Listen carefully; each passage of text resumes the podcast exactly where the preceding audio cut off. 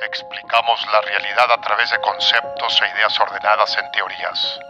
Y existe una teoría que une a personas con amor por el aprendizaje y curiosidad por lo desconocido. Una teoría que explora la cultura que conocemos y la ciencia que entendemos. La teoría.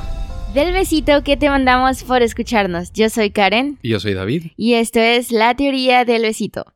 Hoy vamos a hablar acerca de asesinos seriales en Latinoamérica, porque igual que los aliens en películas hollywoodenses, solo parece que asesinatos y ataques de aliens solo suceden en Norteamérica, o sea, en Estados Unidos. Entonces queremos ver si nosotros tenemos historial famoso de asesinos. No es algo de estar para estar orgullosos, pero está interesante, ¿no? No, y claro que asesinos, o sea, asesinos en todo el mundo por toda la historia, pero asesinos seriales. Sí. No, este concepto que, se origina en el siglo XX. Sí, bueno, porque Latinoamérica llenó. O sea, Latinoamérica tiene un monopolio de locos. sí. así, sencillo. Y buscamos ahorita algunos de los números y tiene que dividirlo por estado, porque cada estado tiene su propia colección de asesinos seriales. Hay estados con más de mil asesinos seriales registrados en su historia. O sea, y cada asesino serial, por definición, tuvo que haber matado tres o más personas. Entonces. En un lapso de 30 días. Sí parece que Estados Unidos tiene la colección de asesinos seriales, pero queremos demostrar que México también tiene lo suyo. Nos defendemos. sí, o sea, no son, los, no son los únicos locos del mundo. Acá también hay bastante locura.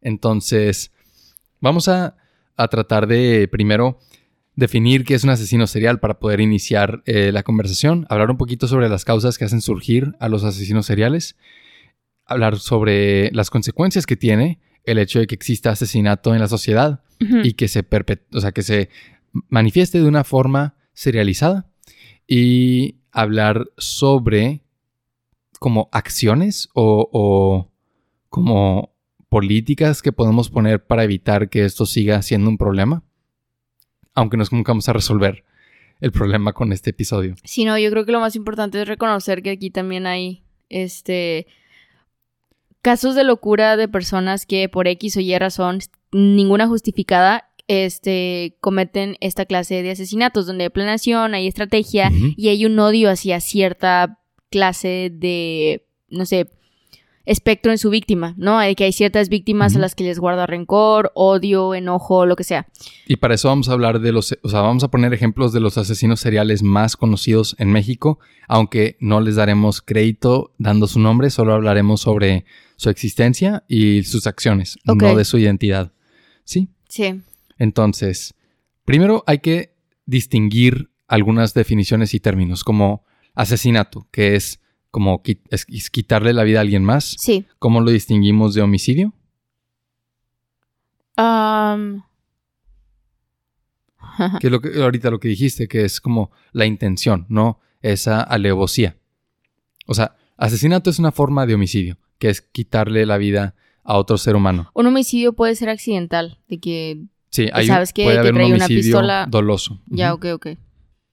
Sí, y un asesinato es completamente intencional este, y, o sea, es matar a una persona bajo tres circunstancias, que son alevosía, este, ensañamiento y que haya un precio, ¿no? Entonces, que te paguen, que tengas rencor y o, y, o que lo planees con tiempo. Eso es lo que define un asesinato.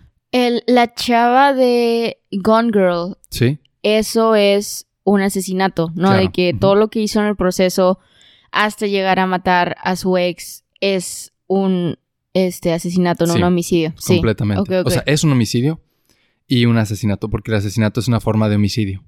Ok, ok. Ok. Y este, ¿qué, qué distingue entre un asesino y un asesino serial? Pues como ya dijiste, que el asesino serial es alguien que ha matado a tres o más personas en un lapso de 30 días o más, con un periodo de enfriamiento o de espera entre cada asesinato y que hay un factor psicológico que lo motiva a hacerlo, como una intención perversa interior. Y bueno, perverso es subjetivo, pero aquí hay, hay, un hay una cierta gratificación personal. Lo hace porque le gusta, lo emociona, quiere seguirlo haciendo. Sí. Y, y este modelo de, o este tipo de asesino surge, y no sé quién fue el primero, pero la discusión sobre este tipo de asesino surge en el siglo XX. Um, se le da crédito al detective o al agente especial del FBI Robert Ressler en los años este, 1970 por haber acuñado el término, pero en realidad ya se había usado desde los años 30. Ok. Pero en general podemos decir que en el siglo XX inicia la discusión de asesinos seriales y que es en la segunda mitad del siglo donde realmente hay un auge, ¿no? Empiezan a salir por todas partes y quién sabe qué tanto tenga que ver con que ven el trabajo Copiaban, copiado. sí. Ajá. Ves que hay otros lo hacen y lo ves toda la fama que tienen y se te mete la idea y ahora tú también vas. Sí. Entonces, hablemos de eso. Como, hablemos de las como por ejemplo el causas. Zodiac Killer, que Exacto. tenía copiones y que Sí. y, y sí asesinaban, ¿verdad? Pero no, o sea, cometían errores porque los policías era como, hey, ¿sabes qué? Es otro imitador, porque no hizo esto y esto y esto, que es su Sí. marca. que ya tienes que hasta Ajá, sí. ver las firmas en sus acciones, ¿no? El rastro. Y... Ok, hable- pero hablemos de dónde surge, o sea, por qué inició en el siglo XX y cómo se crea un asesino serial. Entonces, obviamente tiene que ver con psicología. O sea, ¿cuál es el estereotipo que tú tienes de, de la psicología de un asesino serial? Como de dónde viene y todo eso. Fíjate que yo iba a empezar justamente con el argumento de, por ejemplo, cuando hay un tiroteo, ¿Sí? ¿no? Y estadounidense, este, porque aquí los tiroteos de que pasan y nadie es como que sale a dar un discurso. Entonces, distinguiendo, los tiroteos en Estados Unidos suelen ser asesinos o asesinatos masivos, no seriales, pero vamos a usarlo como ejemplo de este, la psicología de un asesino. Sí. Este. Que obviamente fallecen muchas personas y es lamentable, pero que salen dependiendo de, por ejemplo, aquí hay varias ah, teorías o patrones que se han visto. Si la persona que hace el tiroteo es un hombre blanco joven, es como. Tiene, tiene un- problemas mentales, ¿no? Sí. De que es el primer argumento. No dicen qué exactamente, no justifican un poco más fue, de fue eso. bulliado, tenía Ajá. esquizofrenia, todo eso. Este, tenía Cuando problemas es familiares, un bla, bla. asesinato relámpago así de, de la nada. Era, parecía Sí. un buen tipo. ¿Quién Sí, sabe qué pasó? Todo ese tipo de cosas. Y em, no me gustaría irme por ese lado, como, No. hey, es como justificando. No sé, eh, por ejemplo, hay uno en Colombia que le llamaban la bestia, Que a él sí le dan este contexto de, ¿sabes qué? Am, tiene de pequeño su padre, ¿sabes? Abusaba de él, estaba en un entorno inestable, no sano para un niño. Y este, pues prácticamente estaba solo. Y después, este, este es el antecedente que dan en el documental. Y después te dicen, ah, sí, y creemos que por eso, este, violó y mató a más de 150 niños. O sea, Y es como, am, pero tampoco hay que decir que no es cierto, ¿no? O sea, no significa que estemos justificando y que, y que, por ejemplo, si el documental encuentra esa relación, Ajá. no atenúa para nada el crimen. No significa Sí, que sí. por haber sido abusado de niño está determinado a cometer el crimen, entonces Sí. no podemos culparlo por sus acciones. No, es, o sea, creemos en voluntad, creemos en, en libre albedrío y que si tú cometes esas acciones no importa la causa, está terrible. sí, Porque, o sea, sí es parte de la psicología del asesino. Suele haber abuso en su infancia. Suelen haber sido víctimas de abuso físico, violación, eh, abuso emocional. Y luego sus crímenes suelen estar relacionados. Yo sí podría decir, y no estoy culpando a los padres, pero sí el entorno en el que está el niño, en el que crece el niño. Por ejemplo, ah, situaciones donde hay eh, niños que crecen con padres adictos. ¿no? Con este tipo de cosas. Lo más probable, sin embargo, no es la ley, es que el niño normalice estas conductas y Sí. también probablemente se vuelva adicto. Entonces, yo no estoy diciendo que los papás de los asesinos son asesinos, ¿verdad? Porque no, es como que, no. o sea, no es ese el patrón que estoy intentando no, tú decir. eres responsable de tus acciones. Ajá. ¿Sabes qué?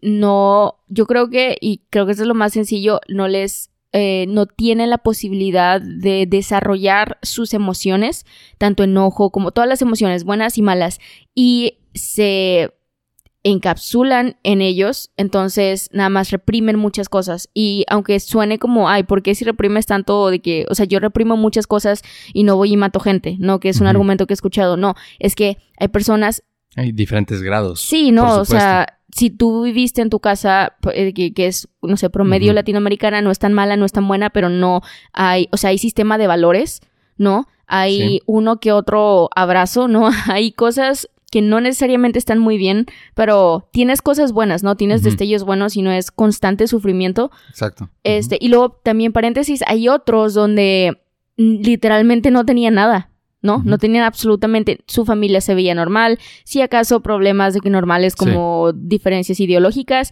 y este señor nada más, niño, este niño, perdón, o a señor o lo que sea, nada más se dispara y hace de que Sí. una loquera. Porque también, o sea, importa muchísimo el alma de la persona.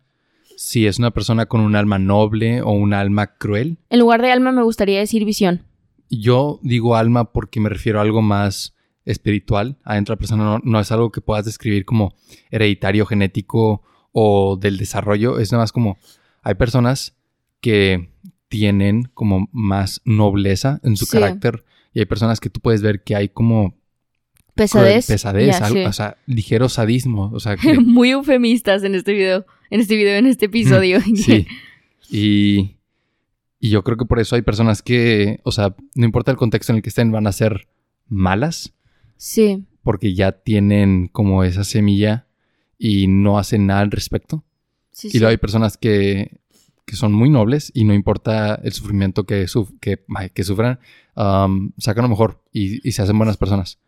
Y em, hay, hay una tríada que se asocia con niños que crecen a tener conductas ases- de asesinato.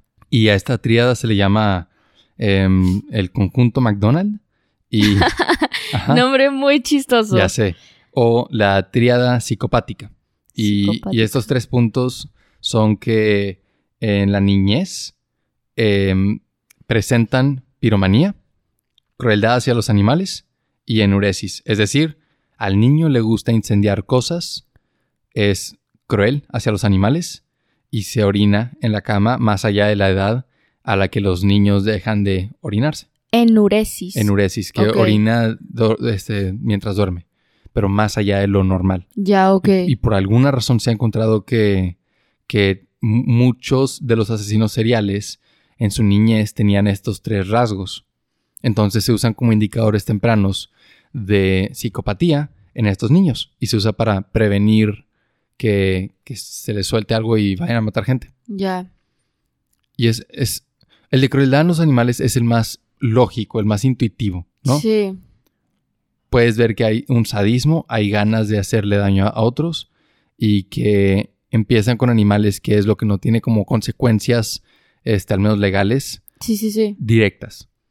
Pero el de quemar cosas, que tal vez es como crear caos, arruinar un orden, también tiene una relación. Y luego el de enuresis, que es algo como fisiológico. A mí se hace, o sea, ¿Por eso qué? yo no tendría nada, o sea, si me- a mí me dijeran de que en, un- en uno de esos am, programas de te hacen una pregunta y tú tienes que responder y estás ahí de que de- peleando por un millón de dólares o lo que sea, ¿cuál de estas es una razón, que es una característica asociada a asesinos? Y de que, no sé, que Vengan cuatro X, opciones. sí, y nada más de que pipí, pipí. yo descartaría pipí. Sí, de que, que se también. hagan pipí en la cama, mm, no sería mi primera opción. Y, y esta tríada sí ha sido puesta en cuestionamiento. No es una regla. Ok. Y, y luego niños presentan esto y no significa que sean asesinos. Entonces, sí, ha- sí ha sido puesto en duda. No es, no es una ciencia exacta. Eso es una observación que se ha hecho. Y se ha hecho hacia asesinos norteamericanos. Por- Asesinos en general. Ah, en como general, de que psicología humana. todos, Sí. todos. Ya, ok. Pero los sujetos eh, de la observación, que yo creo que eran, eh, fue hecha por agentes especiales del FBI, eran americanos. Ya, ok, ok. Y de la, es que, o sea, realmente, ¿cuál es la psicología? Sufrimiento, pero no siempre. Crueldad, pero no siempre. Pipí, pero no siempre. Y, y o sea, que, realmente, es que creo que una limitación que tenemos es que a diferencia de otros episodios, no tenemos nada de experiencia personal. Ah, Con sí, esto. no. O sea, no tenemos, nosotros no conocemos a un asesino serial no. y no tenemos pensamientos psicópatas. Entonces es muy difícil ponernos en los zapatos de alguien que es así y tratar de entender de dónde viene. Mm. ¿Alguna opinión? No.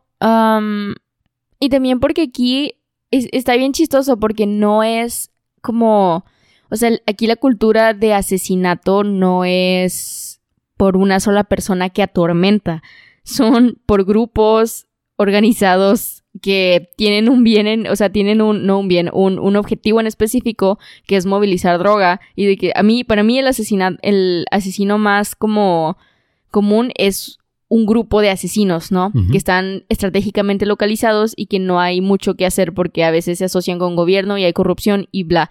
O sea, a mí no me daría tanto miedo una sola persona que anda ahí, o sea, al menos en Latinoamérica, que anda ahí y que... digo, sí me daría miedo, pero no sería como, o sea, tanto miedo, ¿no? Como porque como constantemente vivimos con el, este, la posibilidad de que el narco nada más de que robe el Estado o lo que sea, no es como que un miedo en mí, no es como que también yo voy a la escuela y digo, ja, tal vez hoy sea el día, ¿no? De que, que me maten. Una- un compañero o algo, ¿no? Que tienen como, esto lo vi ayer, que tienen como un Minecraft y... ¿O tú me lo mandaste? Que tienen como un Minecraft y Latinoamérica. Ah, sí, lo mandó, Angie. Sí. sí, no, lo mandó su novio, Ah, Aldair. sí, Que tienes que correr aquí. Toda nuestra información personal. sí. Este, que tienes que correr de noche a tu casa porque te van a matar. Sí. Entonces, digo, si hay. Es que no, no, no tengo esa no, creo que no tenemos esa experiencia. Igual tal vez no lo conozco, pero para eso es el episodio, ¿no? O sea, yo nada más tengo un cierto miedo hacia cierto tipo de asesinatos Sí. y no es hacia una sola persona que organiza y es es- esta mente Sí. maestra que hace todo. Es no. que el asesinato serial en México no es tan común. Ajá. Ajá. O sea, son asesinatos más violentos y como situacionales, pero no tiene, es otra vez, los- las características de alevosía, enseñamiento y la que sí, yo creo que es más característica de México, es el sicario, el asesino Sí. por contratación de precio. O sea, sí. te- pa- el hitman, te pago para matar a alguien. Eso creo que sí es más común, pero no... Y a veces ni siquiera, o sea, yo no sé si es necesariamente. ¿Qué? o sea, les pagan, o sea, yo creo que es nada más parte del crimen organizado, ¿no? O sea, reciben un beneficio Sí. más grande es- que es una forma el... de pago. Ah, O sea, ese, ese ese precio, ¿no? o sea, tiene el una un retribución. Ajá, sí, la retribución. Este, el pago. Y. Entonces, en ese sentido, claro que existen asesinos seriales, aunque no sean las identidades como personalidades más bien, este, americanas que tienen el nombre y tienen el alias. O sea, por supuesto, que, o sea, los sicarios son asesinos seriales. Sí, o sea, pertenecer Sí. a un cartel y que tu rol dentro del cartel sea asesinatos, pues de ahí viene la palabra asesinato, ¿no? Como este, este, lo de el origen, o ¿cómo era la españolización de la palabra del árabe? Hashashin. Y como Assassin's Creed, ¿no? Que de ahí Ah, viene sí, esa sí. idea. Que era, si era un grupo de personas entrenadas para matar figuras políticas y, y de clase alta específicas y de una manera estratégica. Y, y esa, es, esa era la idea, ¿no? Matar personas clave. Sí. Y en el cártel, Digo, en Este- México la persona clave es la población. no necesariamente. Somos una persona clave. O sea, muchas sí. Y muchas veces es la población para como Generar miedo. generar miedo. Sí. Pero también hay asesinatos muy estratégicos contra políticos, empresarios, Ah, sí, sí, sí. am, este, familiares de personas que quieres influenciar. O sea, eso, eso, y, y- y si contratan a la, misma- a la misma persona, es un asesino serial, aunque no tenga personalidad, o sea, al- personalidad pública. me sí, sí, refiero. sí. Entonces, definitivamente tenemos asesinos seriales aquí, y no, es, no lo digo con orgullo, lo digo como ¿Reconociendo? reconociendo que sí, Sí. es un peligro y sí es un asunto de preocupación, ¿no? Sí. Y aquí puede surgir más de una deshumanización. Porque en Estados Unidos, cuando tienes asesinos seriales como este, este Ted, Ted Bundy, Sí, sí, dices, ¿por qué? ¿No? ¿De dónde sale esa crueldad? ¿De dónde sale esa maldad? O sea, no hay una razón para, por la cual él tendría que deshumanizarse. Ujú. Ok, sí, sí, sí. Y aquí sí tienes, tiene sentido, o sea, no estoy diciendo que esté justificado, pero tiene más sentido que tienes este niño que desde los 10 años lo metes en situaciones de drogas y violencia y situaciones deshumanizantes como tráfico de personas, prostitución, violación, y claro que va perdiendo en su mente el valor que tienen las personas y el día de mañana cuando le ofrecen este, retribución o re- remuneración Sí. por asesinar a alguien, se le puede hacer más fácil hacerlo. Y una vez que empiezas, pues ya no tiene chiste seguir, ¿no? Sí. Y eso, es- eso tiene mucho sentido, ¿no? Sí, sí, sí. No sé, no sé cómo, porque no, luego tienes el otro lado, que es el este American Psycho, donde esta persona que le da bien Ah, sí, sí, sí. y, y aún así va y mata por gusto, esa gratificación. Pero ahí ya hay otra cosa, ¿no? O sea, lo ves desde sus... o sea, el vato está impecable. Sí tenía un... Sí. Este, Psicopatía. Se veía, se veía chistoso. Se hacía veía... se hacía pipí sí, chiquito. sí. Yo sí creo que él tenía... Lo, con- lo- o sea, se hacía pipí y después creció para limpiar de que mentalmente su recuerdo de que se hacía pipí. Porque Sí. era de que pulcro el Matarse señor. él mismo de Ajá. chiquito.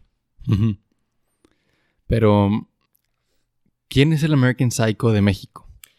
Tengo cero idea. ¿Quién es? Alguien que... ¿Tú crees que... que ¿Tú crees que los que trabajan para compañías enormes como Televisa, Telmex, Pemex, sean, eh, que haya algunos asesinos seriales en esos rangos? Que, que disfrutan de tanta protección que saben que pueden salir a la Ciudad de México y matar dos, tres vagabundos y no, nadie les va a decir nada. Ay, ah, Sus- y su confesión no tiene significado. no me sorprendería. No me atrevería a decir sí o no. Nada más, no me sorprendería si es el caso. Sí, tampoco. Este, nada más como que en su mente sea, estoy haciendo el bien común.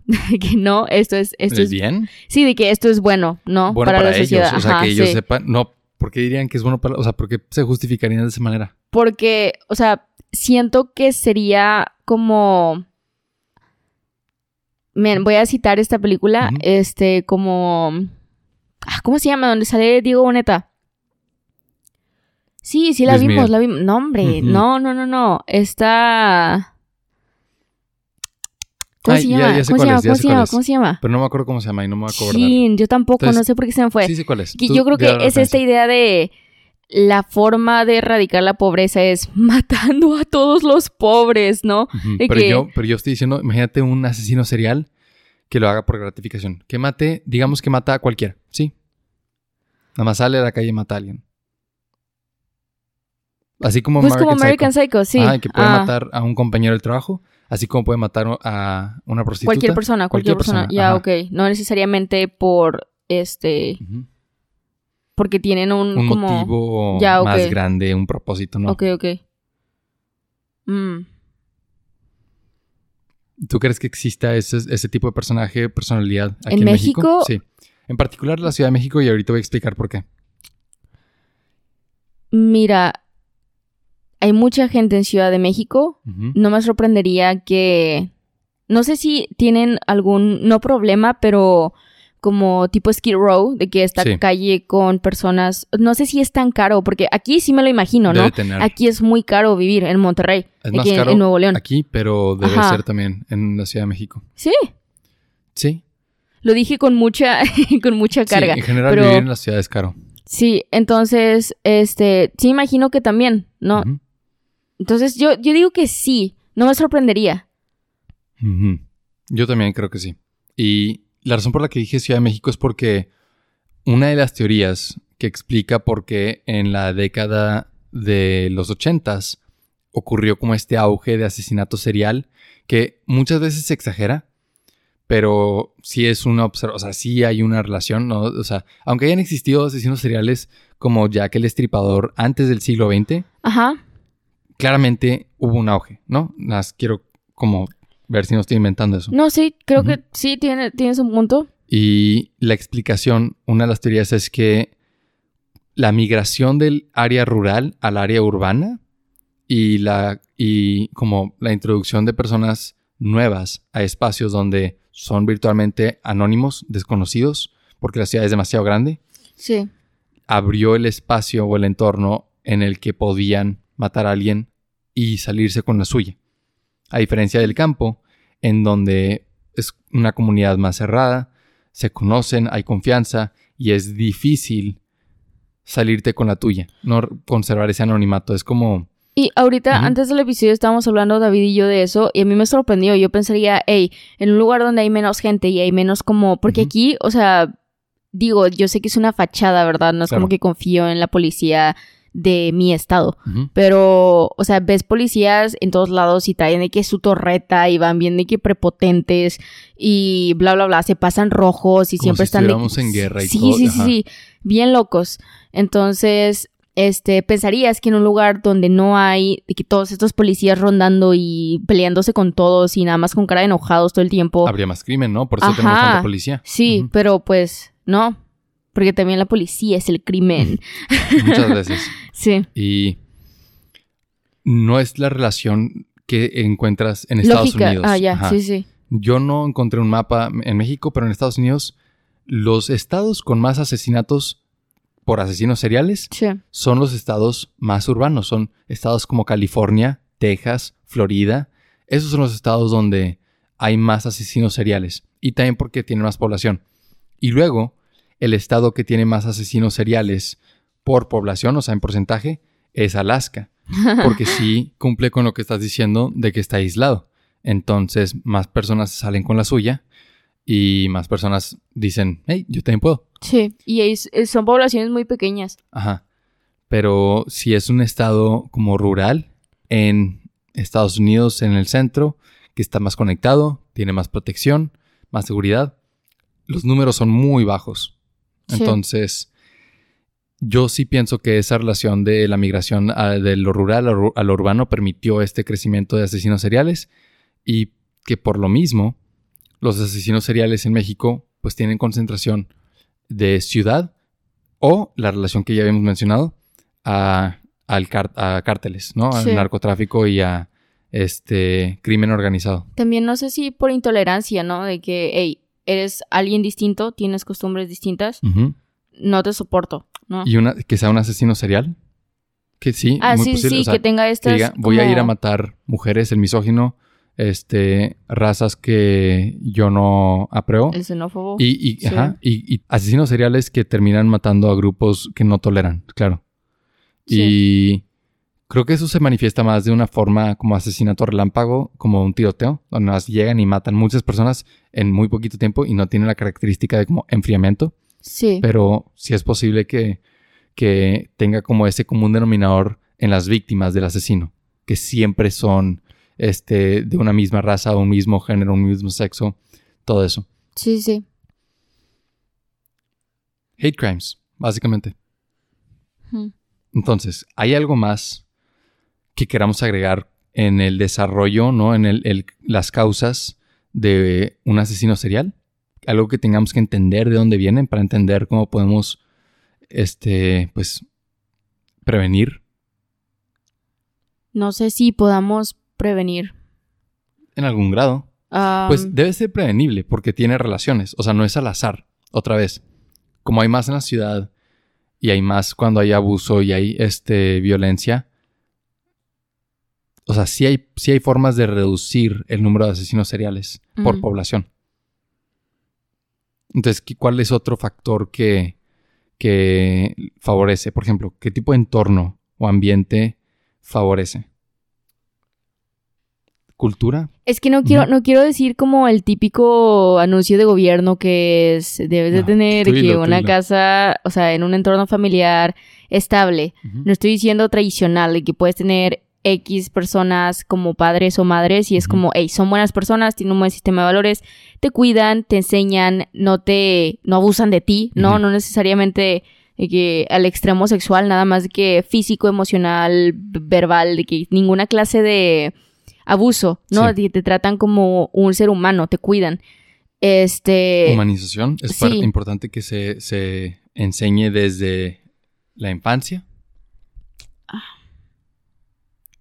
No sé, y nada más, yo sí diría un entorno saludable, pero después tienes estos casos que son excepciones, que tienen un entorno saludable y salen de que eh, se- algo se va, ¿no? No sé cómo sería en ese Claro, caso. claro. Yo estoy hablando del promedio, no de la excepción de que tienen Sí. todo y están, su- parece que están súper bien. Y jamás fueron, o sea, tuvieron un evento traumático en su vida, nada, o sea, nada fuera de lo normal. Sí, complicaciones como todos, bla, bla, un poco de batalla en ciertas áreas como académica, emocional, lo que sea, pero eso, yo no estoy hablando de eso, eso yo no sabría cómo manejarlo, es como, mira, no sé qué pasó y no sabría cómo tratarlo, pero Sí. en, el, en, el, en lo general yo sí diría, hey, ¿sabes? Buenos entornos familiares. Si no se puede tener un buen entorno familiar, no es como que la responsabilidad es del niño, ¿no? De que, ay, yo voy a buscar mi entorno familiar estable, no, porque son menores de edad. Sí. Este, pero sí, no sé, como padre, yo diría que, que si eres un papá, no es nada más mantenerlo con vida, ¿no? Claro. Es enseñar. Sí, porque lo, o sea, aparte del resentimiento que tiene hacia los demás, a las personas de la población, nace del resentimiento que tuvo hacia las personas en su comunidad. Muchos asesinos seriales Sí. tienen ese, esa historia de fondo de que Ah, lo lo bulleaban. bulleaban, se sí. burlaban de su acné, em, los papás se burlaban de él, no lo valoraban. Entonces crea este resentimiento donde dice, este, los humanos no valen la pena y no, no tienen dignidad, no, Sí. no, no tienen valor para mí, no los necesito y es más, quiero desquitarme, quiero vengarme. Sí, sí, sí. Y con eso, hablemos ahora de las consecuencias. Porque, no, nada más si quiero hacer otra aclaración, y antes de las consecuencias, sí es, o sea, aquí no, yo no estoy buscando, por ejemplo, como el de parques, eso es algo Sí. muy sencillo, ¿no? De que puedes ir a plantar algo, pero no puedes ir a, como, irrumpir en un hogar disfuncional porque creas que vas a, que tu vecino va a ser un asesino. Y por eso ¿no? no, vamos a dirigir esto Ajá. hacia... ¿Y qué podemos hacer para...? No, Sí, o sea, no, no, eso no hay solución. Si fuera tan sencillo, ya lo habríamos este, Ajá, arreglado. Cero asesinos. Ajá. A diferencia de los parques, que es un tema muy sencillo y es cuestión de que haya personas que saben lo que están haciendo. O sea, sí, es sí, sí. toda la diferencia. Y... Ok, ahora sí, consecuencias. ¿Qué tanto daño hace que exista, obviamente, asesinato y haya asesinos seriales? Porque yo creo que un reflejo de lo importante que es para las sociedades y comunidades que no haya asesinato es lo ancestral que es la ley no matarás. Ok. O sea, lo, lo viejo que es la idea de no matas, no matar, y si matas, hay, hay pena, hay este castigo. Castigo. Exacto. Sí. Que en todas las civilizaciones la idea de matar ha sido castigado en ciertas circunstancias. Hoy en día ya es más generalizado, ¿no? O sea, es, eh, cualquier homicidio, aunque sea doloso o culposo, ¿Qué opinas de la pena de muerte? Me llama la atención porque... yo estoy en contra. Sí, porque es como muerte con muerte.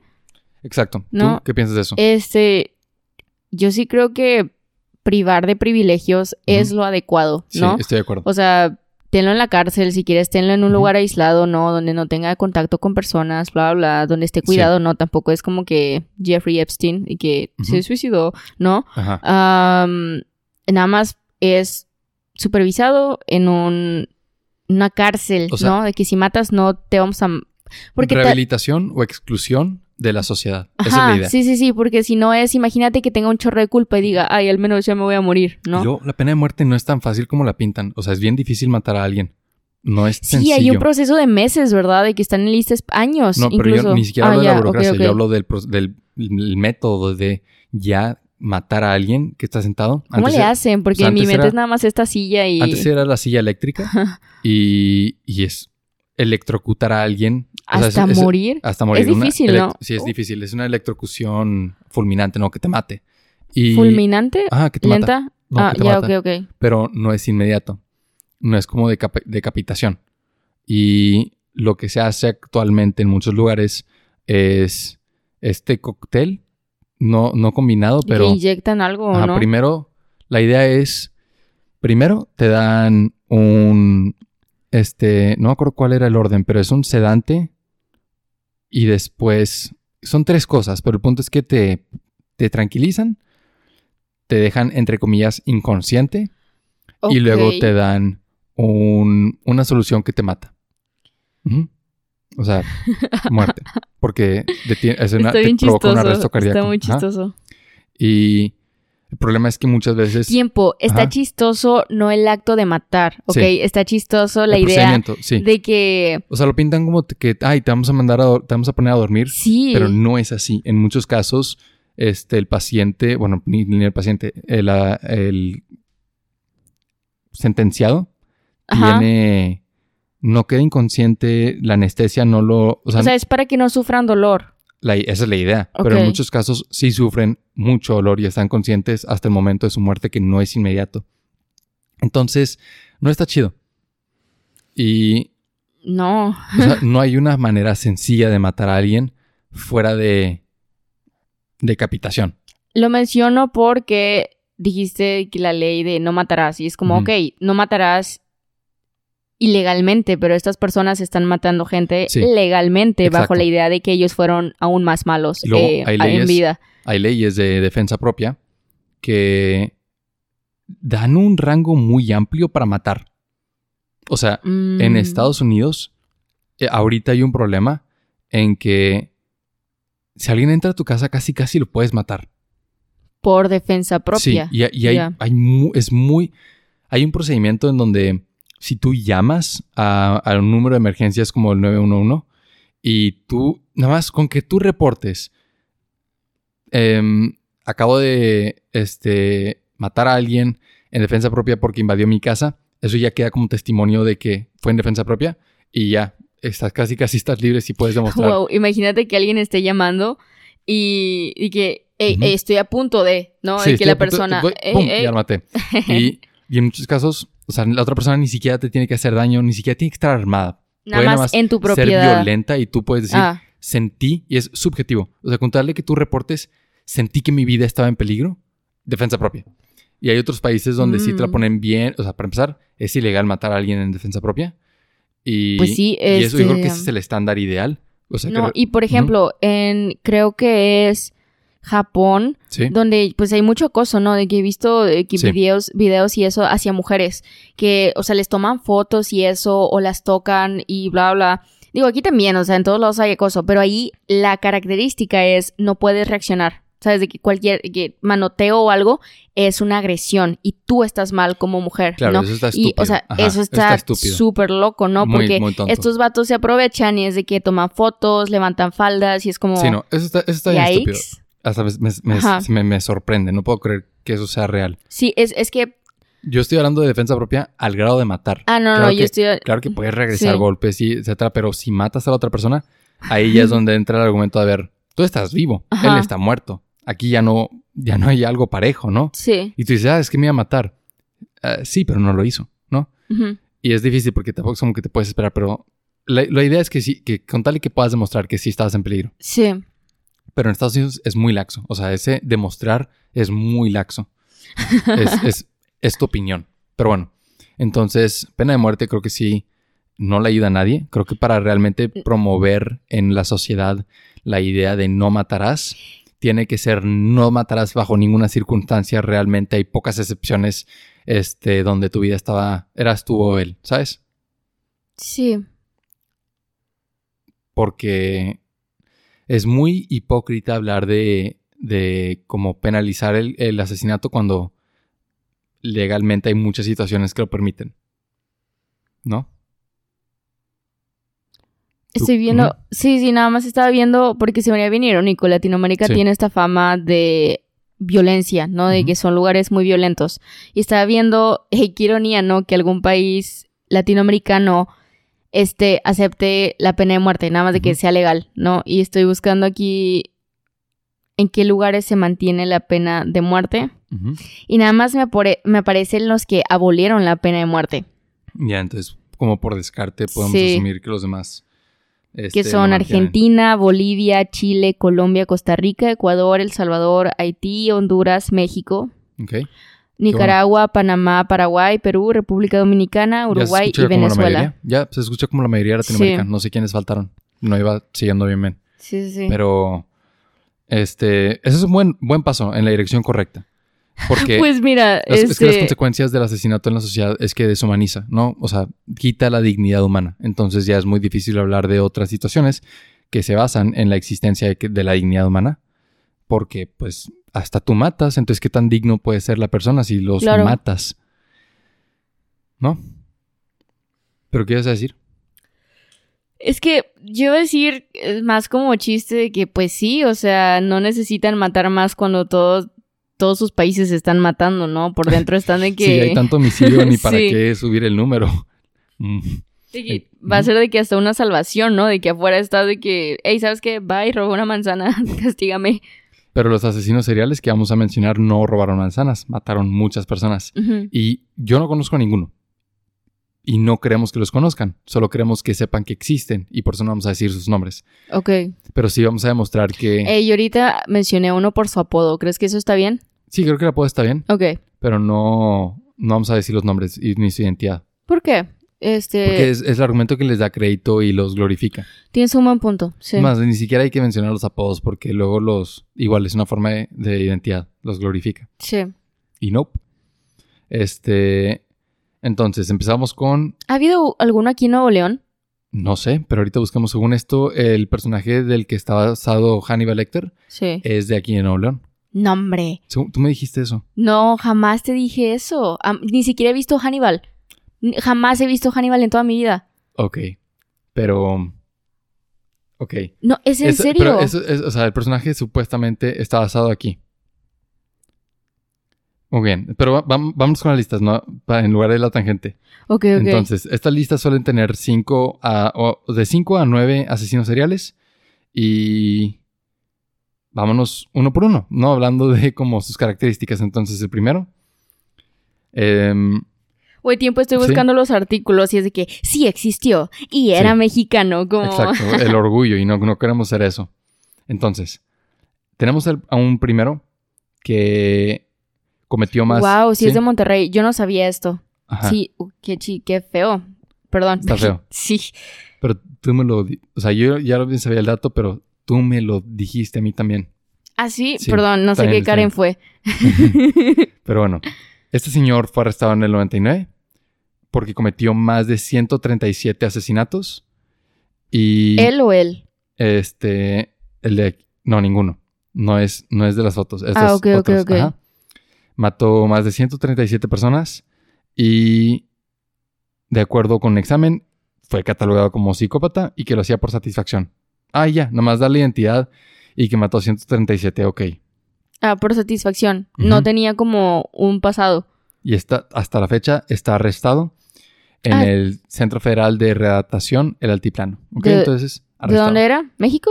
De México. Ya, sí. ok. Ahorita a ver si en otra lista dan más información. Después, entonces nada más voy a pasar esta rápido. Después hay una que este mataba viejitas.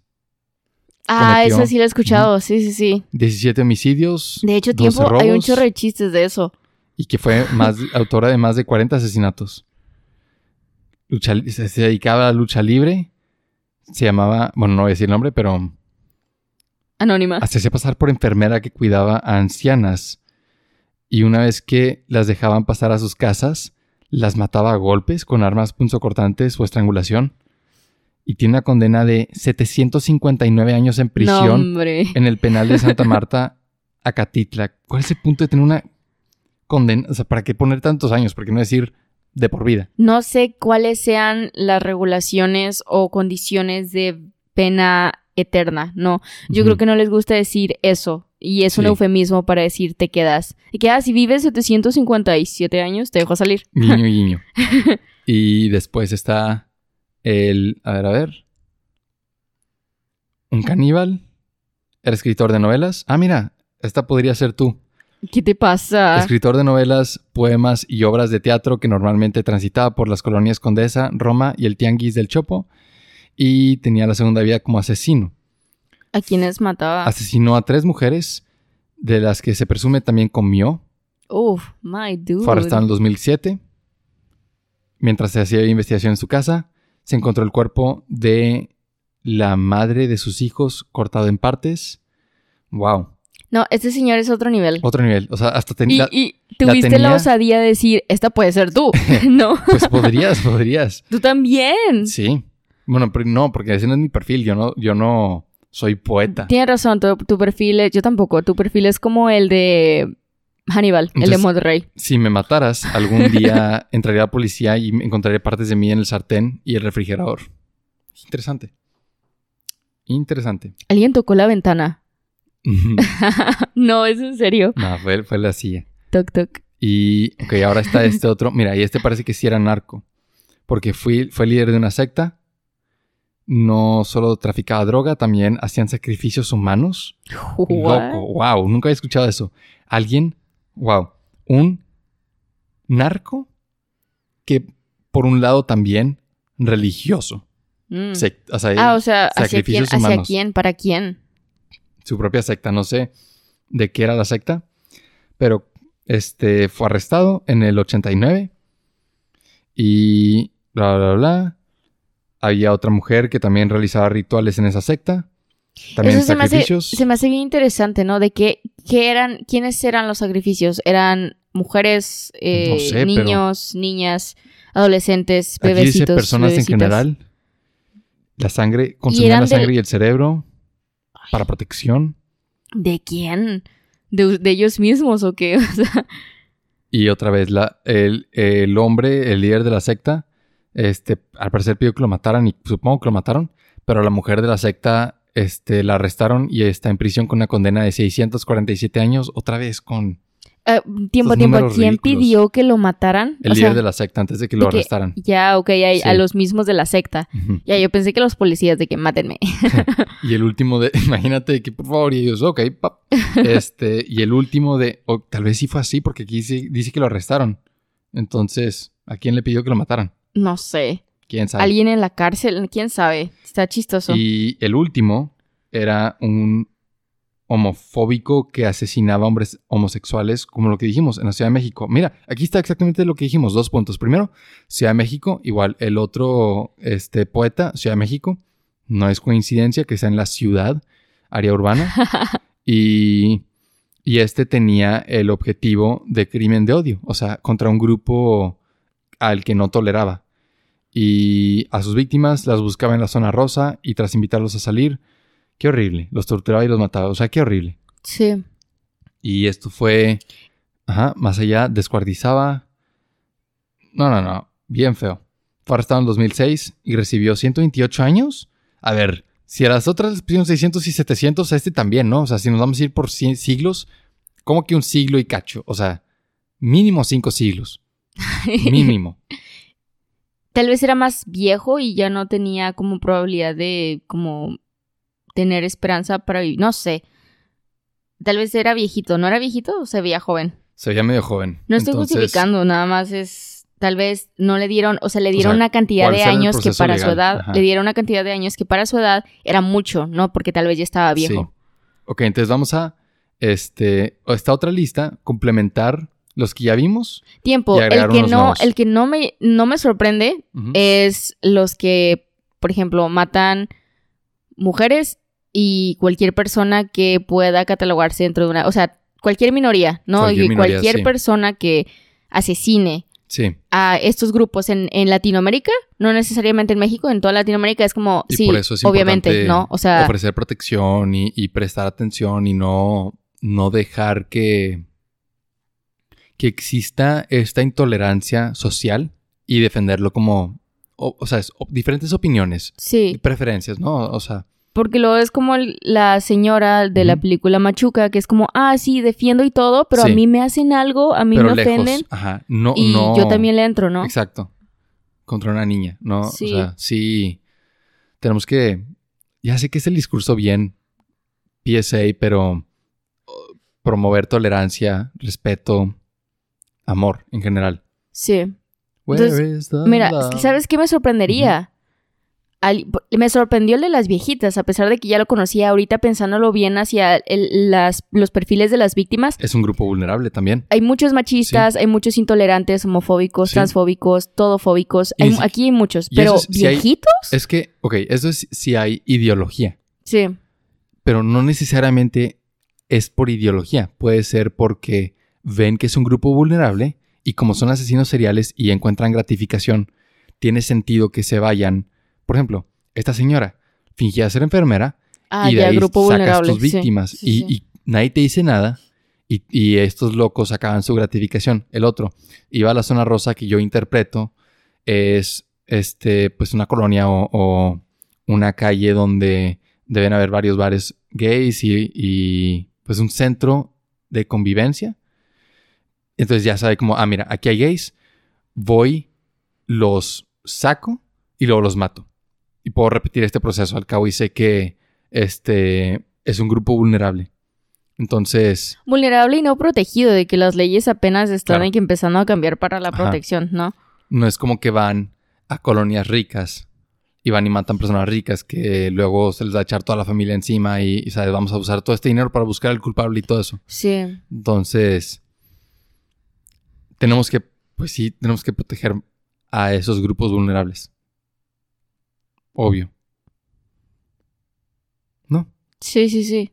Te- porque la pausa. Estaba pensando, es que son vulnerables por intolerancia, o sea, nada más porque no son, o sea, en sí son, no son, es que yo creo que tengo conflicto con el, el, O sea, puede haber el concepto de vulnerables.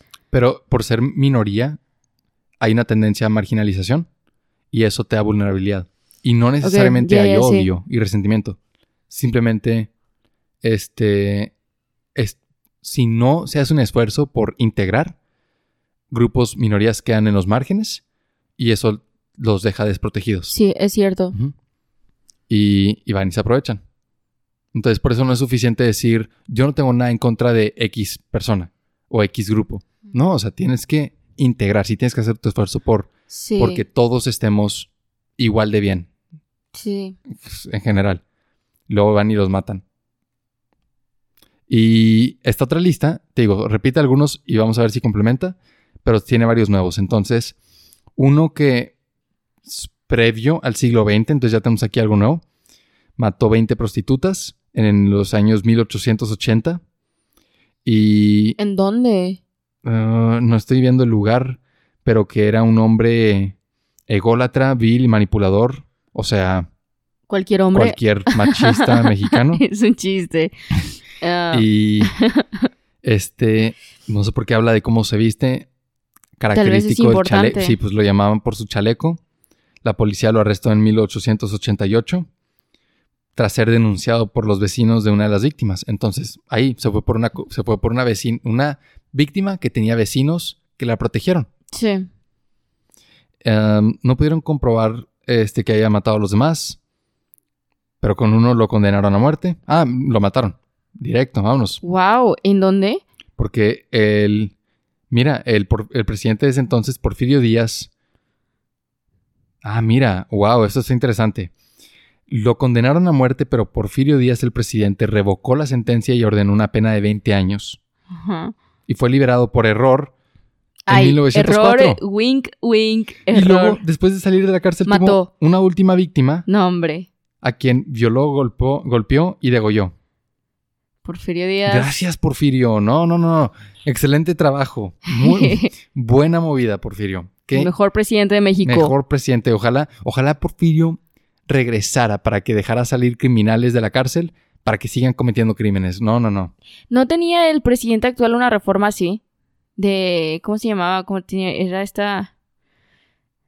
¿Quién? Mm, Viene a mi cabeza la palabra amnistía, pero no sé si es eso. ¿Así es amnistía? Sí. Sí. Que era Vamos como. a perdonar, vamos Sí, a perdonar. sí. Vamos a dejar ir. Porfirio Díaz 2. Sí. Porque ya después de este asesinato, regresó a la cárcel en 1908 y fue sentenciado a muerte en 1910. Bla, bla, bla. Lo mencioné, pero Wow. no sé si lo, si, no sé si lo puso a prueba.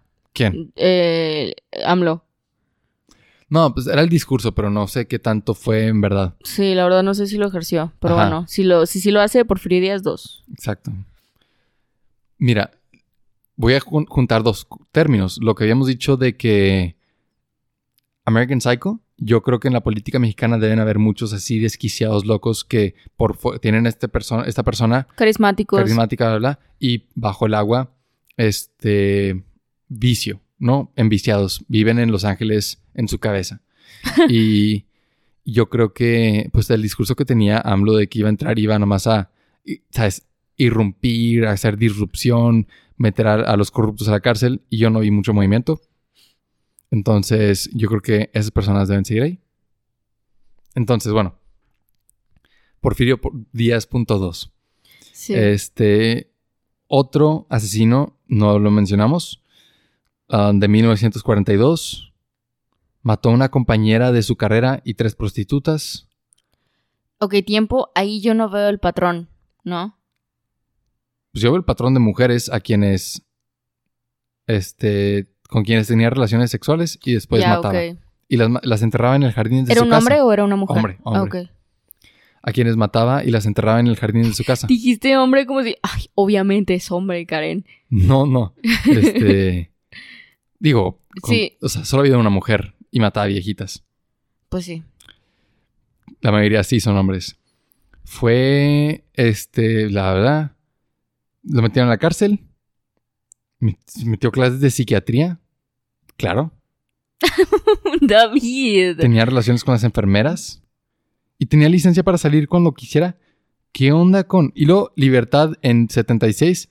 Indulto del presidente Luis Echeverría. Oye, yo creo que se ¿Qué identificaban. significa indulto? Que lo perdonó. Ah, O sea, yo creo que estos presidentes decían, ¿quién, o sea, ¿quién no ha matado una o dos mujeres, no? Vámonos. no, pues yo creo que es como Salte. Hillary Clinton y Bill Clinton Exacto, y todos con, con. Pizzagate. Sí. Que es como, mm, en realidad es verdad. Ajá, pedofilia. mm, no Jeffrey idea. Epstein es como, ah, sabes, todos hemos estado ahí, no te preocupes, vamos, Sí. sabes. Sí, sí lo veo así, de Yo que también. ven esta y lo ven directamente a los ojos como si fuera de que este espejo y es como, ¿sabes qué? No, yo sé por qué lo haces, yo te entiendo y lo liberan. No, mira esto. ¿Qué, qué, qué? La Cámara de Diputados le rindió homenaje por ser un ejemplo de readaptación social, porque en su estancia aprendió el Código Penal y se convirtió en abogado de otros no, no. internos.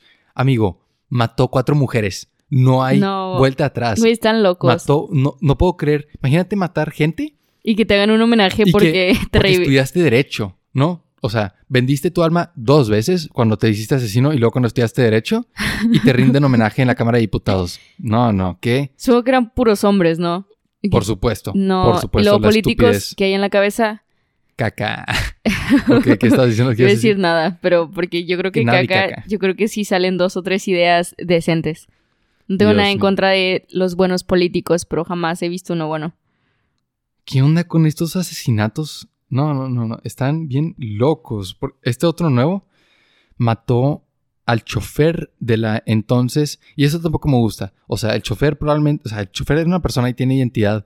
No tiene. Le hacen referencia, mira. El chofer de la Miss México, Ana Berte Lope. Es como.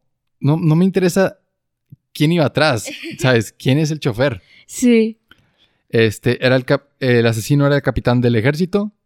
Creo que esa es una, una Igual cosa inversa a lo que hacen, por ejemplo, la primera dama, de que de esposa de Obama, ¿no? De que Sí, quién es, es, es, es algo inverso a eso. Y que así es la esposa de este señor, que su única, su- el único reconocimiento de su identidad es a través de Mm. la, entre comillas, ¿no? Autoridad o lo que la sociedad considera autoridad de esa persona. Que si son esposos, el hombre, Sí, ¿no? De que es este estereotipo, ¿no? sí. Que ponen, es, lo sabes, como considerar a la otra persona como superior y que su identidad vale más la pena mencionar. Porque ni siquiera dijeron el nombre del chofer aquí. Tiempo, el homenaje es de México. ¿Lo hicieron en México? Sí. Qué vergüenza, qué Todo esto es vergüenza, México. qué vergüenza, Son qué vergüenza. seriales mexicanos. Y mira, este otro nuevo. Es que creo Igual. que al inicio dije latinoamericanos. No, pero eh, nos referimos a México. Ya, ok. Este. Meji- Latinoamérica nada más es México. Es que el argumento del episodio es decir, en México también tenemos nuestro sí, sí, grupo sí, de sí, locos. sí, y peor, el Estado les, Les rinde da- homenaje. Sí, los libera. Entonces los libera y les rinde Se homenaje. identifican Entonces, los políticos con los asesinos. A ver, supera eso Estados Unidos, ¿no?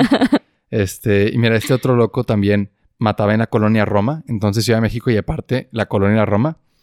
Y al parecer era hijo de mami porque no entiendo aquí bien, se Primero, refugió en los yikes, brazos ¿no? yikes, ajá, parte del problema. Se refugió en los brazos de su madre, quien lo sobreprotegía de un padre violento, que algunos libros identifican como un industrial o hacendado del estado de Tabasco. Bla, bla, bla. La madre lo refugió en un hotel, de ahí salió una mujer a tener sexo. Y su siguiente víctima fue ¿La una mujer que no conocía. No, el, ah, asesino. Y como una mujer, mira otra vez el- la misoginia. Una mujer se negó a tomar café con él, así que la secuestró, la llevó a un hotel y la mató. Entitulado el señor. Loco, o sea- Nadie me puede decir que no si me ¿En dices qué- que no mueres. ¿En qué sociedad No. vivimos si decirle no a tomar café con un Te lleva a morir, te lleva a puede morir, matar? sí. Exacto. O sea, que, que, qué padre vivir en un lugar tan seguro. Que, Sí. Aunque haya sido en los 50 No, sí, es real. Todavía es real, ¿no? Ajá. Sí. y en la cárcel, los doctores los sometieron a exámenes, diagnosticaron esquizofrenia paranoica. No, o sea, yo probablemente es cierto. Y la bla pintaba las paredes de la cárcel con popó. Eso ya me suena forzado. No, sí, en serio, me suena forzado, me suena como a... Porque muchos... mu- hay un como mito entre criminales Ajá. de que actuar como loco hace que atenúe tu sentencia. ¿Ah, ¿En serio? Y no es verdad, o sea, les va peor. Porque para empezar, es muy obvio cuando no es verdad. Y luego, si sí pareces loco, te pueden meter a un hospital psiquiátrico en donde está más pesado. Pues One Flew Over the Cuckoo's Nest Ajá. con este actor, ¿cómo se llama? ¿Es el mismo? Ah, no, no es el mismo. Ah, Es el de... el de Stanley Kubrick. Ajá. Sí. Jack. Ah. Se me fue el nombre. Lo siento mucho. Ya sé que es súper famoso, pero se Ponle me fue el tú que nombre. se llama Jackson o lo que Robert sea. De Niro. Gracias. No, no puedo Ah, creerlo. Robert De Niro, No. ese es el del... ¿De ¿Qué película estoy haciendo referencia? The Shining. One Flew Over the Cuckoo's Nest. No, ¿Cómo se llama él? no. Jack Nicholson. No es The Shining. No, mira, el no. de The Shining. Sí, Sí, Jack, ok, Jack. Nicholson. Sí. no, mira, ni siquiera me sé su nombre porque Ahí no lo está. debería Qué saber. raro que se me haya olvidado. Sí, tú te Sí. sabes todos los nombres. Y es súper famoso. Pero sí, Jack Nicholson. Digo, famoso. Este, este, igual le, haces como que estás loco. Famosa y luego Lady Gaga. te da peor. y Te ríes, pero es cierto. No conozco a nadie que no sepa cómo se llama Lady Gaga. esto, exactamente. Y este señor, Me suena a que estaba fingiendo you? estar loco. nada Para más que por atenuara poner su sentencia. amor, Ajá. eso, o sea, el simple, bueno, no Está sé. bien forzado. O sea, cucú, estoy loco. Mira, me hago popó y, dibu- y hago murales en las paredes. Es- está loco. Ay. O sea, está forzado. Es- eso yo no... Es posible que sí tenía un diagnóstico psiquiátrico. Sí, sí, sí, pero no, no pero tanto. leer esto me suena forzado. Ya. Me suena que estaba forzado. A mí no, si era hijo de mami. Perdón. También, pero... Tienes razón. O sea, creo que aquí es 50 y 50. Punto es que lo que haya sido le funcionó porque obtuvo su libertad y corre la leyenda extraña de que va por el bosque de Chapultepec tirando migajas de pan a los animales. Él, Sí, como si fuera Blancanieves. ajá. Como que hay- hay- Chistoso. siento como un brillo en el relato de estos asesinos seriales, como, como un cierto encanto, ¿no? Como si fuera algo de Disney. Exacto, como si fueran personajes como este, el de readaptación social. Mató, pero después estudió y se hizo abogado, como final feliz. Y aquí Como si ser abogado en México fuera de que algo respetable, digo, ajá, ¿no? De que como algo si no fuera a honorable. vender la- es por segunda vez su alma. Y acá mató y este, una mujer le dijo que no quería tomar café, así que la mató. Pero después de que fuera diagnosticado como esquizofrénico, salió y ahora le da de comer a los animalitos en Chapultepec. O sea, es- son narrativas muy extrañas las Sí. que les dan aquí a estos asesinos, como el, el encanto. Este, otro asesino mató dos prostitutas, sospechado de matar a 12 personas más. Tiempo. Ajá. La Otra firmeza. de Ciudad de México. La firmeza con la que sí, mató a dos personas. Pero y tal probablemente vez. 12 más. Tal vez 12 más no 12, comprobados. ¿verdad? Ajá, Sí. Este, otra vez miembro de la Guardia Presidencial, entonces militar, despedido Tiempo. por incompetencia e indisciplina. Se metió a box- boxeo. Mande. Ok, todo lo que tenga que ver con milicia, para mí tiene sentido. Si tú me Sí, hubieras dicho, un exacto. militar puso popó en la pared, yo te hubiera dicho 100% real, Sí, ¿sabes? De que no lo está fingiendo, así Están es él. locos. Pues sí, se meten en un Jamás- puesto de poder. Sí, y ni siquiera hay entrenamiento, ponle- hay entrenamiento físico, pero puede, o sea, yo puedo meterme, ¿sabes? De que cualquier persona puede meterse, ¿no? O sea, yo, y, y tiene un arma, tienen armas, eso está loquísimo, y andan por ahí de que en la macroplaza ahí con sus Ujú. tracatracas, no sé. Sí. Y mira, la historia de este tiene un final más, ¿Feliz? más apropiado. porque mató a varios, este, se metió- nombre falso, etcétera.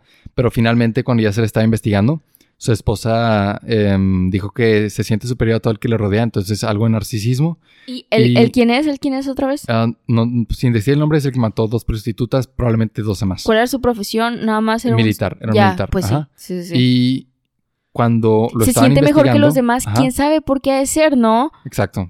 Hijo de mami también. Y. No, yo decía por ser militar. ah, ¿no? también. Que Pues por eso este, se mete a ese yo puesto. cuido a todos, yo yo, soy la hago autoridad. todo, sí. ajá. Y que lo despedían por abuso de poder. Entonces, claro. Y cuando estaba siendo investigado, dejó un recado con labial en el espejo de un hotel diciendo Los odio. ajá, su nombre, Reto Acueto, que era el jefe de la policía, pero ese mismo mes lo arrestaron y fue sentenciado a 60 años. Entonces, medio ¿60 años en qué año? en 60 años en el no, 62. Ya. Entonces, si sigue vivo, ya debería estar saliéndose. Este, este mismo año debería salir. Yikes. Ajá. Pero probablemente ya murió. Y está bien chistoso, ¿no? Como si vas a retar a alguien, intenta no ser arrestado ese mismo mes. Sí. Está medio tonto. Y a ver si... Ok. Ahora, otras mujeres. Unas que eran hermanas que mataron al menos 150 personas, la mayoría prostitutas. Otra vez, Yikes. grupo vulnerable. Eran de Jalisco. Fueron víctimas de violencia familiar. Bla, bla, bla. ¿Cuáles eran sus inclinaciones ideológicas? Um, ¿No dice? Estoy buscando, estoy buscando. Ah, ganaron fama, bla, bla. Mujeres con engaños y las... A ver, reclutaban mujeres con engaños y las obligaban... A ver, déjame entender esto bien. Tenían un bar en Guanajuato. Las hermanas de Jalisco. Ajá. Ok. Y reclutaban mujeres con engaños y las obligaban a dar sexo servicio. Entonces las extorsionaban o las engañaban para que se hicieran prostitutas. ¿No? Eran agentes hollywoodenses. Ok, sí. Y una de sus víctimas escapó, Pero sin la las protección. denunció, ajá. Y encontraron un pequeño cementerio con restos humanos de sus víctimas. Que también, mala idea, o sea, ¿por qué hacer un cementerio? Y mira, Jorge Ibar Ibargüengoitia, y, perdón, Jorge Ibargüengoitia escribió una novela llamada Las Muertas, hablando este, sobre ellas, que se hizo una película después, o sea, le hicieron una película. Ya. Otra vez la que mató viejitas, no dice nada más. Que, o sea, el detalle de que siempre se vestía de rojo cuando cometía sus crímenes, A mí me gustó mucho el rojo. pero no los crímenes. Imagínate que alguien haga una relación así como el triángulo que dijiste al inicio. Ujú. Les gusta el rojo. Ah, mira, aquí dice que el que mataba homosexuales fue condenado a 288 años de prisión. No es lo que dice el otro artículo, entonces ya. Fake ¿Quién news. sabe? Sí. Uno de los dos es fake news. O los dos. O los dos, exacto. Ya, no, pues esos son los asesinos que mencionan estos artículos. Y creo que van a ser los mismos que tengo aquí en esta lista. Mm. Porque, ¿qué- ¿de qué es esta lista? Tengo otra lista. Uf, o no, no, no. Entonces, asesinos en serie identificados en México. Es una lista mucho más grande. Ahorita mencionamos algunos de los más populares, pero estoy viendo la lista aquí alfabética y mira, estoy viendo A, B, C, al menos tienen, ya van como 20 ahí. Mira todos estos, ni modo que fuéramos uno por uno. Sí, no, hombre, son un chorro. A ver, vamos a buscar donde, mira, donde yo no creo que haya tanto crimen es Sí. de asesinos en serie, es Chiapas. Es- no, no tengo forma de buscar si hay o no. Ah, nada más es por nombre. Por nombre, sí. Ya, ok. Digo, y otros tipos de asesinato, Pero mira, deja- obviamente, pero... Pero sí había un asesino serial en Chiapas. Mira, déjame te digo. Y a ver cuántos había. Habían al mínimo cuatro. A ver. Está. mm, este señor del 98 al 2008. Feminicidios en, en Chiapas. No únicamente, pero sí. Ok, feminicidios en México, que es súper machista. No está bien normalizarlos, pero es, es, o sea, estos hombres están locos, ¿no? Incluso Loquísimos. mujeres también, y que Igual. machismo en todos lados. Mataba por celo- celotipia patológica. Loquísimo. Que es... Creo que celos, pero no estoy seguro. Ya. Y lo otro, otra vez, líder de una banda de sexo servidoras. Entonces también, esto de tener, o sea, explotar, explotación de mujeres. Y, y mató mujeres en la Ciudad de México y en Chiapas. bla, bla, bla. ¿Quién más? Y los no identificados. Sabe que en 2016 un hombre mató, fue detenido en Chiapas, pero no necesariamente mató ahí. Y ya, no, pues entonces no es como, no, no tiene la misma como nivel que la Ciudad de México. Ay, ok, déjame checar también Monterrey. Ok, y en Monterrey, a ver, ¿qué más encontramos? Ok, solo hay una mención. Y es... Ese es el Hannibal. No, Es otro. sí. Solo dice que posiblemente confirmado 16 ¿Asesinos? víctimas. Ah. Sí. Ok, 16 asesinos o víctimas de uno. 16, o sea, tiene 16 víctimas confirmadas, periodo del 2010 a 2016 posiblemente. Reciente. Ajá. Y violó y estranguló a varias mujeres en Monterrey. Conocía a sus víctimas, en varias ocasiones amantes. Si se negaban a estar con él, las agredía. Dejaba los cadáveres en hoteles. Y también pudo haber asesinado a una mujer en San Luis Potosí. Muy Por- trágico, Está en prisión. muy, muy trágico, Sí. pero no me sorprende. No, es que es lo peor. No, con una No sociedad sorprende, que le dice ajá. a los niños de que sé un macho, Claro. ¿no? De que ten un chorro de parejas. Sí, no, definitivamente. O sea, muchos de estos asesinatos son no llores, feminicidios. ¿no? Muchísimos de estos son feminicidios. Incluso las mujeres que eran asesinas seriales en esta lista eran feminicidios. Entonces, este, creo que eso, no sé si distinción de Estados Unidos, no estoy seguro, pero sí es una sí lo siento característico de aquí, que el asesinato aquí tiene ese tinte machista Sí. y podemos empezar por ahí para hablar de cómo darle reversa a esta situación. O sea, lo que yo quería hacer para terminar el episodio es visualizar un México, un país sin asesinatos y luego ir, ir de reversa como paso a paso atrás para entender cómo llegaríamos a eso. ¿Sí tiene sentido? Platón haciendo su de que mundo imaginario. Sí, es, ese es Este- un mundo imaginario, pero, o sea, veamos a- o sea, cómo se vería y cómo podemos parecernos un poquito más a eso.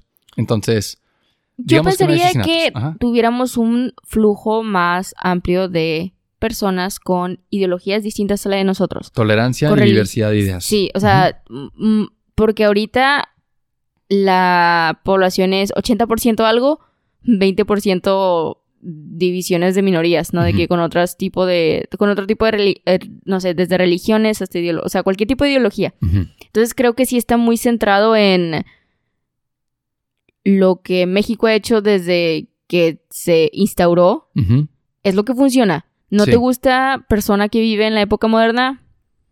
No me importa, acostúmbrate. La aplicación tiene, por ejemplo, en prostitución, que al parecer es un grupo vulnerable. O em, mujeres viejitas, que también es un grupo vulnerable. Homosexuales, grupo vulnerable. Entonces, esa tolerancia que mencionas y esa diversidad, diversidad de ideas nos daría la protección de estos grupos vulnerables que disminuiría el, el número de asesinatos, ¿no? Sí, yo Entonces, creo, no sé. ah, Sí, estoy de acuerdo. Tolerancia, diversidad es un paso en la dirección correcta. Sí. ¿Qué más? Hablemos Mm. un poquito sobre los motivos que, que, generan la, mente de un asesino. Yo ¿Y sí cómo diría cortarlo? poder. Desde Poder, lo que ajá. veo en México es como, mira, ah, como este señor, el hijo de mami, que era, que era militar, no, no era militar. Él no era militar, creo, pero El otro, el señor, varios sí, eran militares. Que era, Ajá. por ejemplo, sí, el, el militar era por poder, pero Sí. este señor que ensuciaba las paredes con popó, Sí, es, me dijiste que no, no puedes decirme que no. porque Yo, toda mi vida hombre, me han dicho que ajá, sí. sí. Ajá. Entonces, que- sí, es, exactamente eso. Sí, Sí. que nadie me dice que no porque Ajá. soy un hombre, tú eres una mujer.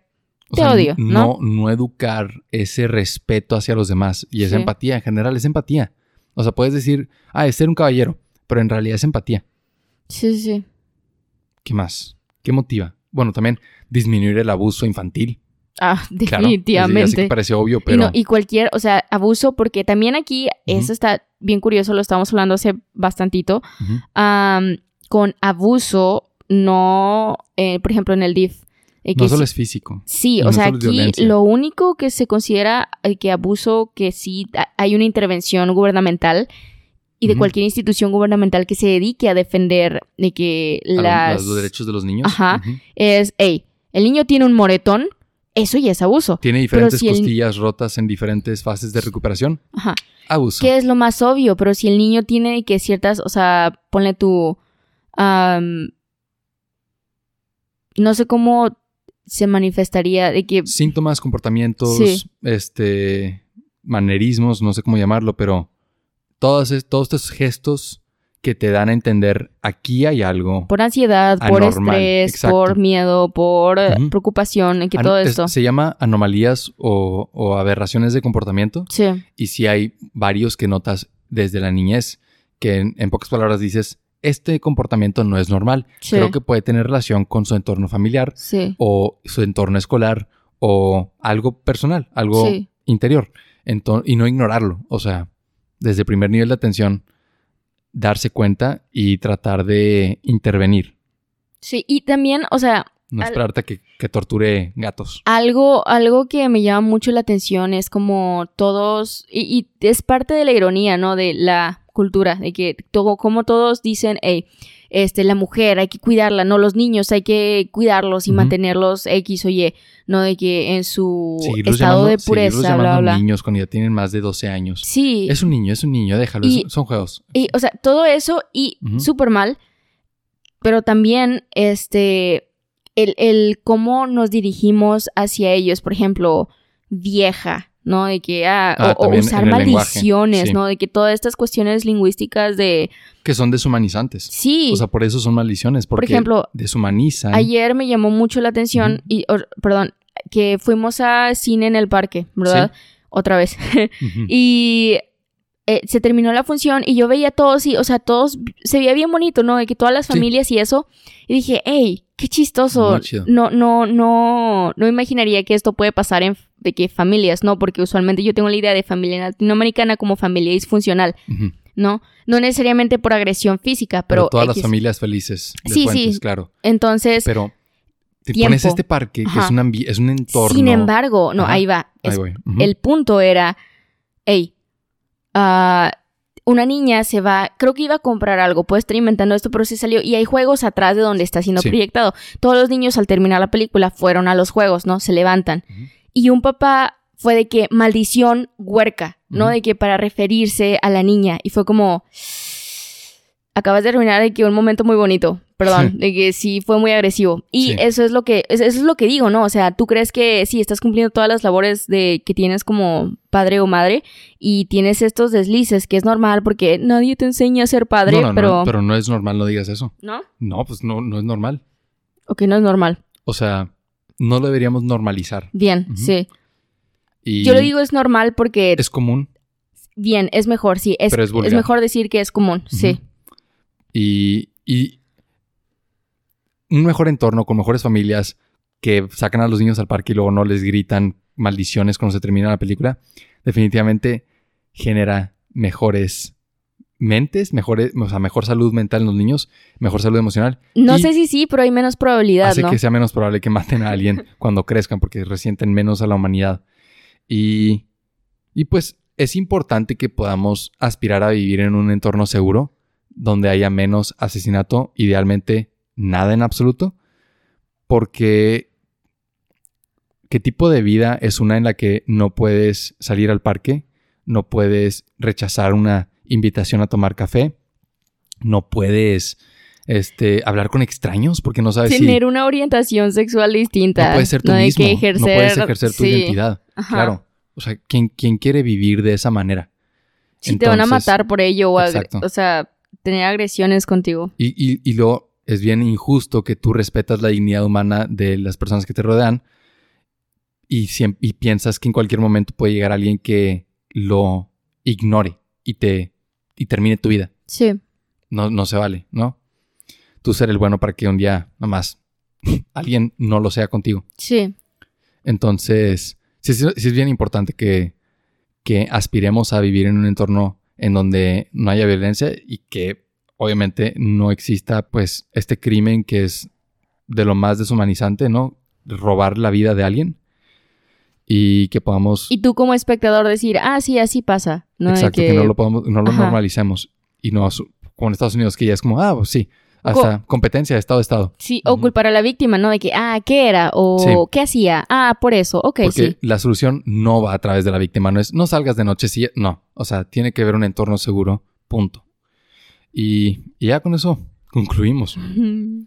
También tenemos nuestros locos y no solo son esas li- listas de nueve, hay muchísimos más y por eso hay que tener mucho cuidado y crear entornos seguros que no promuevan la, la creación de asesinos seriales Sí.